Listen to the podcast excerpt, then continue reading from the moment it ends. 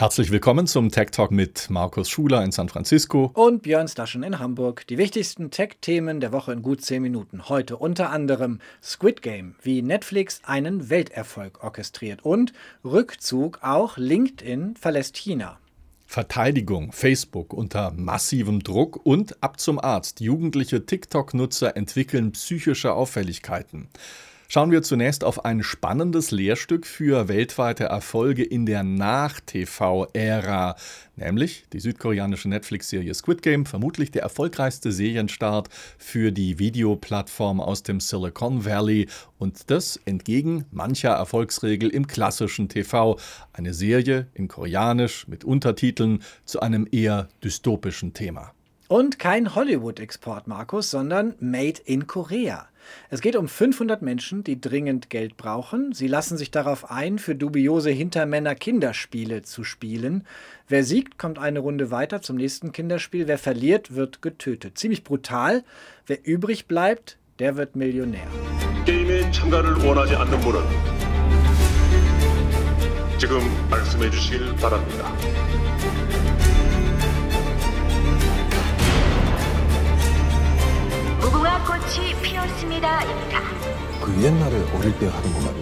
Nach Angaben von Netflix wurde Squid Game seit der Premiere am 17. September von 130 Millionen Konten gesehen.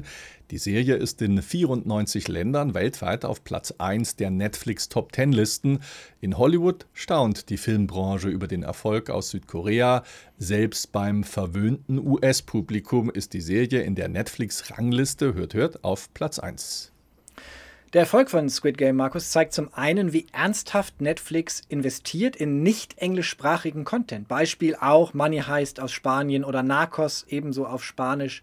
Und zum anderen zeigt es, wie erfolgreich der Empfehlungsalgorithmus von Netflix weltweit funktioniert. Selbst Amazon-Chef Jeff Bezos gratulierte auf Twitter. Bezos, der ja mit MGM gerade ein großes Hollywood-Studio kaufen möchte, um Content für seinen Streaming-Dienst Prime zu sichern. Bezos schreibt auf Twitter, so ein Produkt zu internationalisieren sei nicht leicht, aber das Netflix-Team hat es mit Squid Game hinbekommen. In Südkorea hat die Serie seines Erfinders Wang Dong-yuk den Zeitgeist getroffen, berichtet auch unsere Kollegin Diane Kempf aus Seoul. Die Serie behandelt so viele aktuelle Problemfelder der Gesellschaft. Enormer Leistungsdruck, die wachsende Kluft zwischen Arm und Reich oder die hohe Verschuldung privater Haushalte. Daher denke ich schon, dass sich viele Südkoreanerinnen und Südkoreaner mit den Charakteren aus der Serie sehr gut identifizieren können. Vor allem in Zeiten der Pandemie, die für viele finanzielle Folgen hatte. Doch trotz der offenen Gesellschaftskritik glaube ich, dass die meisten hier sehr stolz auf den Erfolg der Serie sind. Vor allem, weil sie so viele Facetten der südkoreanischen Kultur in die Welt trägt. Korea übrigens, Markus, im Griff der vierten Welle, daher auf der Straße nur mit Mundschutz, auch bei Videoaufnahmen. Der Squid Game-Erfolg Björn zeigt sich vielfach. Internet-Memes weltweit, Halloween-Kostüme, ganz viele hier in den USA gerade mit äh, Squid Game-Logos und Uniformen und Millionen Followerschaften für die Darstellerinnen und Darsteller der Serie und beste Abrufzahlen natürlich für Netflix. Allerdings bedeutet diese Zahl von 130 Millionen nicht, dass jeder die Serie von Anfang bis Ende gesehen hat. Sie basiert auf der Netflix-Metrik der Konten, die sich mindestens zwei Minuten die Serie angesehen haben. Und Quelle für die Zahlen ist eben Netflix. Also nicht nachprüfbar, aber auch Bloomberg schreibt, dass es sich lohne für Netflix, wiederum auf Basis von Netflix-Zahlen. Produktionskosten von rund 21,4 Millionen Dollar habe die Serie gekostet und diesen Produktionskosten soll ein Wert der Serie, ein Impact-Wert von mittlerweile 891 Millionen Dollar gegenüberstehen. Hat sich also gelohnt. Themenwechsel, Markus. Microsoft zieht sich mit LinkedIn aus China zurück. Das Unternehmen aus Redmond hier an der US-Westküste hat bekannt gegeben, dass man sein Karrierenetzwerkangebot einstellen wird. Ungewöhnlich deutlich hat Microsoft mitgeteilt, dass man sich nicht weiter den Zensurbestimmungen des chinesischen Regimes beugen möchte unser Shanghai-Korrespondent Steffen Wurzel sagt, damit zieht sich das Unternehmen, damit zieht sich das letzte große US-Unternehmen aus dem chinesischen Markt zurück. Ja, der Rückzug von LinkedIn durch Microsoft in China ist bemerkenswert, denn LinkedIn war in den vergangenen Jahren ganz einfach das letzte wichtige, verbliebene nicht-chinesische Social-Media-Netzwerk, das eben hier in der Volksrepublik noch aktiv sein durfte. Andererseits passt dieser Schritt auch ins Bild, denn das gesamte Klima, was die Medien angeht, was Social Media auch angeht, hat sich in den letzten Monaten und Jahren einfach nochmal deutlich verschärft. Also die Zensurvorgaben der chinesischen Staats- und Parteiführung haben enorm angezogen. Das ist ja auch der Grund dafür, warum Facebook, Google, WhatsApp, Twitter, ähm, Instagram, aber auch Signal zuletzt einfach ja, nicht mehr verfügbar sind in China. Und auch sogenannte VPN-Softwares, also diese Tunnel-Softwares, mit, denen man, mit denen man die Zensur der, äh, des chinesischen Internets zumindest teilweise umgehen kann oder konnte. Der Zugang zu diesen VPNs ist auch deutlich schwieriger geworden in China in den letzten Monaten. Der Rückzug, Markus, hatte sich bereits im März abgezeichnet. Statt der chinesischen Version des Karrierenetzwerkes soll es in China künftig eine App ausschließlich für die Job- und Personalsuche geben. Eine Möglichkeit, Beiträge, Artikel zu teilen, wie heute bei LinkedIn, wird es dann dort nicht mehr geben. Wir haben Steffen Wurze gefragt, warum LinkedIn jetzt plötzlich eine Kehrtwende vollzieht, wo es doch die vergangenen Monate versucht hat, die Zensurbestimmungen einzuhalten. Ja, in den letzten Jahren hat LinkedIn, hat Microsoft tatsächlich zusammengearbeitet mit den chinesischen Zensurbehörden. Es gab eine spezielle für den chinesischen Markt entwickelte LinkedIn-App, auf der dann bestimmte vermeintlich kritische Inhalte gar nicht mehr angezeigt wurden. Das hat aber offensichtlich den chinesischen Behörden irgendwann nicht mehr gereicht. Nach Medienberichten gab es im März die Situation, dass äh, ganze Accounts einfach in China gesperrt wurden, nicht mehr angezeigt wurden. Accounts, LinkedIn-Accounts von vermeintlich kritischen Journalistinnen, Journalisten, von Akademikern Akademikern und so weiter. Und das hat in den Vereinigten Staaten vor allem für einen Riesenskandal gesorgt. Und dann musste Microsoft, so sehe ich das, einfach entscheiden, was schadet uns mehr. Die Tatsache, dass wir möglicherweise nicht mehr aktiv sind auf dem chinesischen Markt oder die zunehmend schlechte Presse. Denn zusammenarbeiten und auch zunehmend zusammenzuarbeiten mit der chinesischen Staats- und Parteiführung, was die Zensur angeht, das ist natürlich fürs Image von Microsoft, von LinkedIn katastrophal.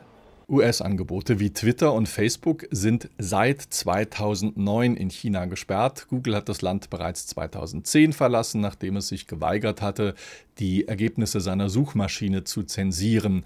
Die Chat-Messenger-App Signal und die Audioplattform Clubhouse wurden dieses Jahr ebenfalls durch die chinesischen Zensoren gesperrt.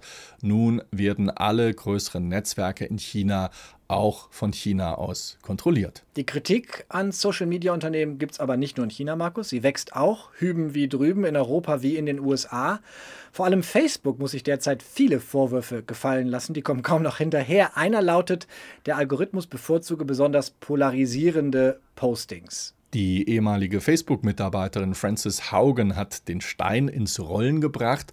Vor gut zwei Wochen hat die 37-jährige Vorsenatorin in Washington ausgesagt, auch die Facebook-Files der Washington Post hatten belegt, wie beispielsweise die Instagram-Nutzung Jugendlichen schadet. Da hatten wir ja auch hier im Tech Talk drüber berichtet. Auch in Brüssel verfolgt man die Aussagen der Whistleblowerin genau, denn auch Brüssel arbeitet an Richtlinien, die die Wirkung sozialer Medien beschränken sollen. Kein Wunder, dass der Konzern aus dem Silicon Valley nun versucht, gut Wetter zu machen. So hat Facebook nämlich bekannt gegeben, man wolle in den nächsten fünf Jahren in Europa gut 10.000 10.000 neue Stellen schaffen.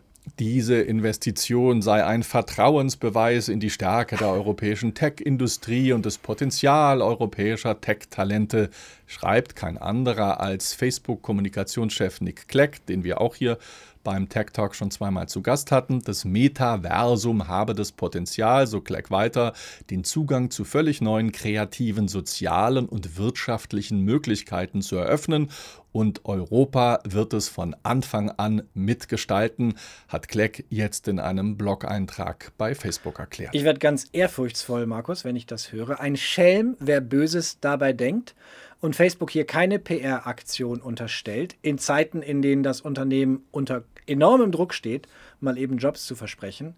Aber nicht nur Facebook steht dieser Tage in der Kritik, auch die chinesische Videoplattform TikTok, die ihren US-Sitz in Los Angeles hat, kommt nicht gut weg. Wieder, das Wall Street Journal hat am Wochenende berichtet, seit Beginn der Pandemie sind vermehrt junge Mädchen mit Tourette-artigen Symptomen wie Zuckungen und verbalen Ausbrüchen in Arztpraxen gekommen. Und die Ärzte seien am Anfang ratlos gewesen, weshalb die Teenager Ticks entwickelt hätten, schreibt das Wall Street Journal. Mädchen mit Ticks sind nämlich eher selten.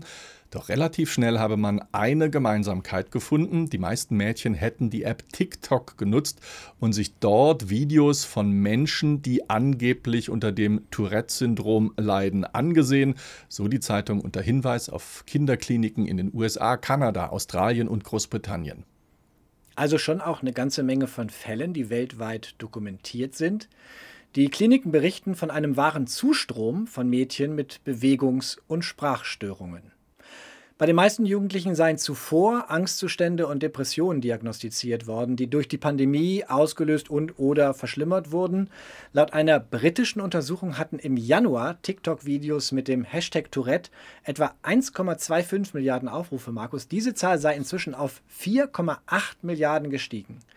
Viele Ärzte bezweifeln allerdings, dass die Macher der Videos tatsächlich alle am Tourette-Syndrom leiden.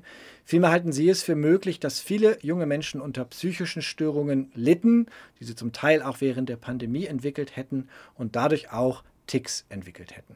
Auch eine interessante Beobachtung, die Wirkung sozialer Medien speziell in besonderen Situationen, du hast es gesagt, wie in der Pandemie zum Beispiel. Da werden wir sicher in den kommenden Wochen von weiteren Folgen hören, über die wir dann auch hier im Tech Talk berichten. Immer dienstags auf Tagesschau 24 und in der Nacht auf Mittwoch in der ARD Infonacht im Radio und als Podcast unter www.techtalk24.net und natürlich auf allen Plattformen sowie auf der Playlist der Tagesschau bei YouTube. Bis kommende Woche in San Francisco sagt man neuerdings Anjoni Gasso. Das war koreanisch und in Hamburg sagt man Tschüss.